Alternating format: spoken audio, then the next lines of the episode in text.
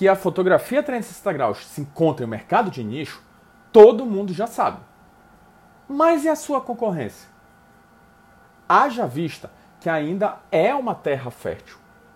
Porém, é óbvio que existem empresas trabalhando dentro desse nicho.